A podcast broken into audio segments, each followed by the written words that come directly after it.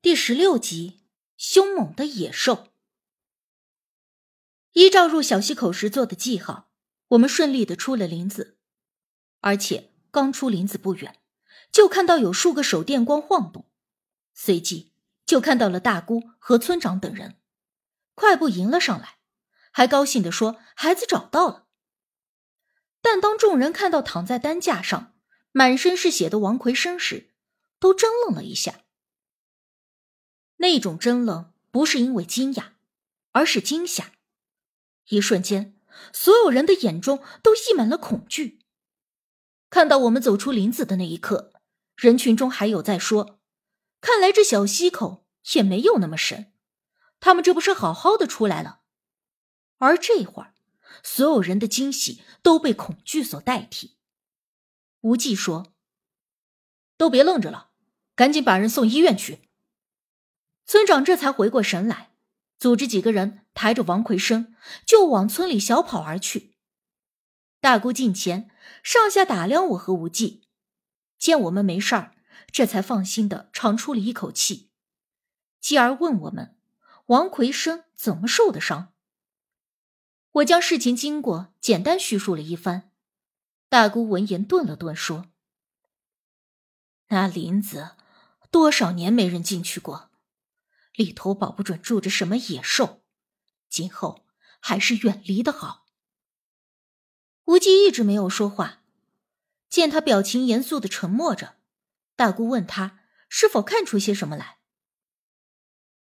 还不能确定。无忌摇了摇头，不能确定，那就是已经有了些许眉目，是什么？快说说！我心急追问。无忌又摇了摇头，等确定后再告诉你。他打定主意不说的事儿，就算是八头牛都扯不开他那张嘴。我悻悻的白了他一眼。我们走回村里时，王奎生已经在村卫生所包扎好了。医生说他身上的伤看着吓人，但都没有致命伤，只是伤口太多，所以失血过多导致的昏迷。因为我们送回来的及时，只要休息一下，住几天院就没事儿了。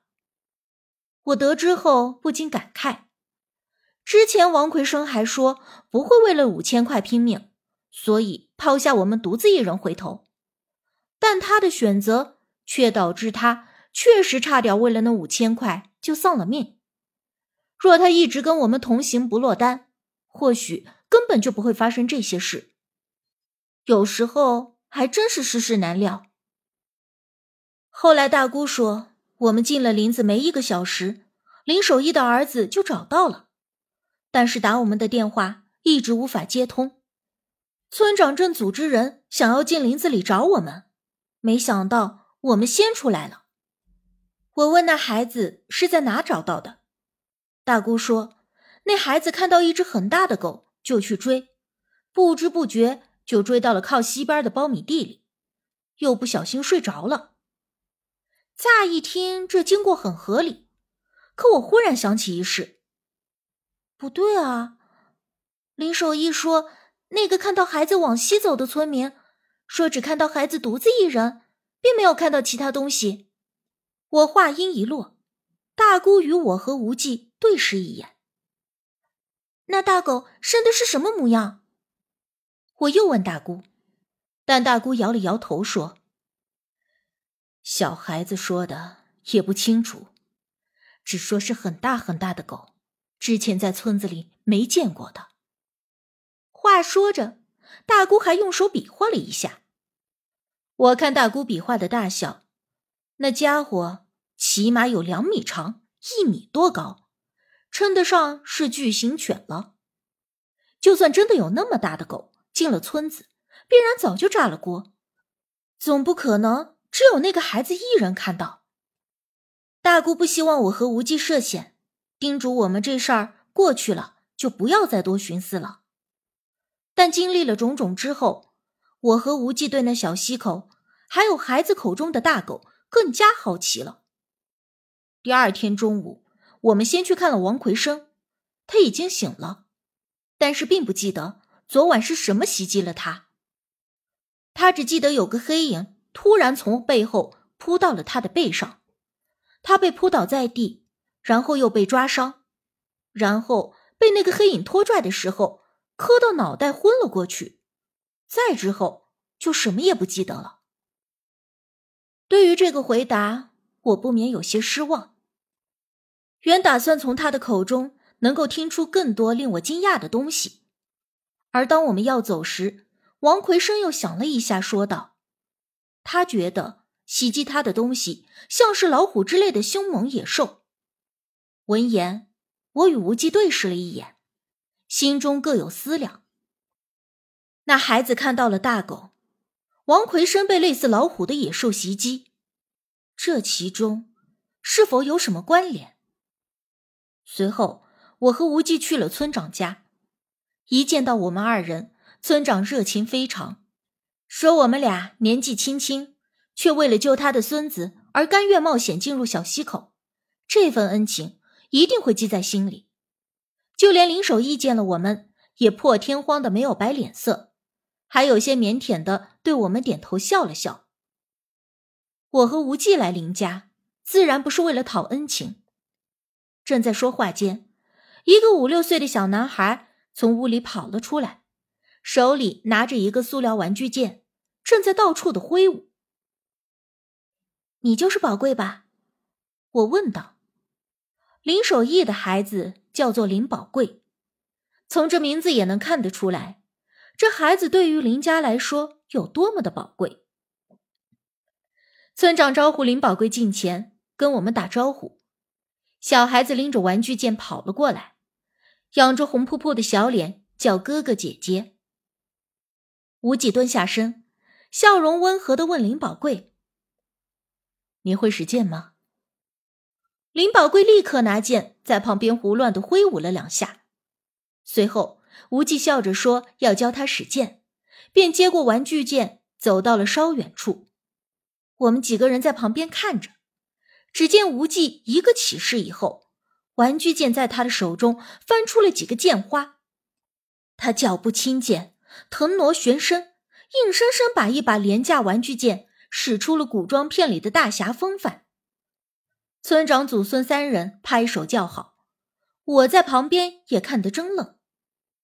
我们相处也有些时日了，我却从来不知道他会用剑。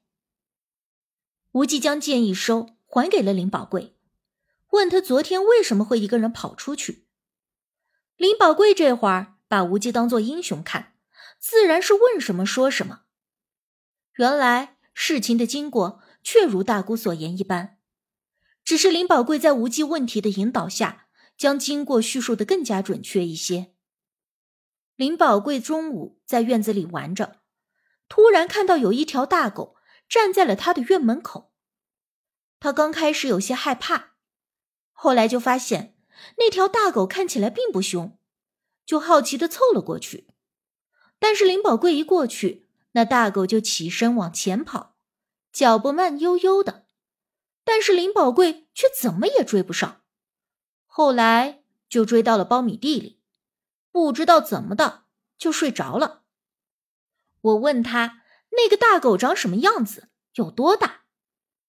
林宝贵说：“那个大狗身上有红色、有黑色，还有黄色，尾巴特别的大，耳朵旁边还有两个鹿角，脸比他们家的洗脚盆还要大，四只脚着地比它还要高很多。”我越听越觉得玄乎，且不说是不是真的有那么大的狗来了村子里，我就说狗的脑袋上怎么会有鹿角？你确定看到的是狗，不是鹿吗？狗的头上是不会长角的。我温声问林宝贵，他非常坚定的说：“我去过动物园，鹿不长那样，那就是狗。”我和无忌对视以后，认为再也问不出更多有用的东西了，随即客套了几句，准备离开。村长送我们出了院子，低声问道。无忌，庆姑，你们说宝贵说的那东西到底是啥呀？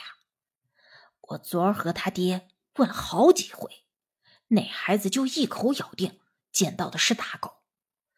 可是村里不可能有那么大的狗呀。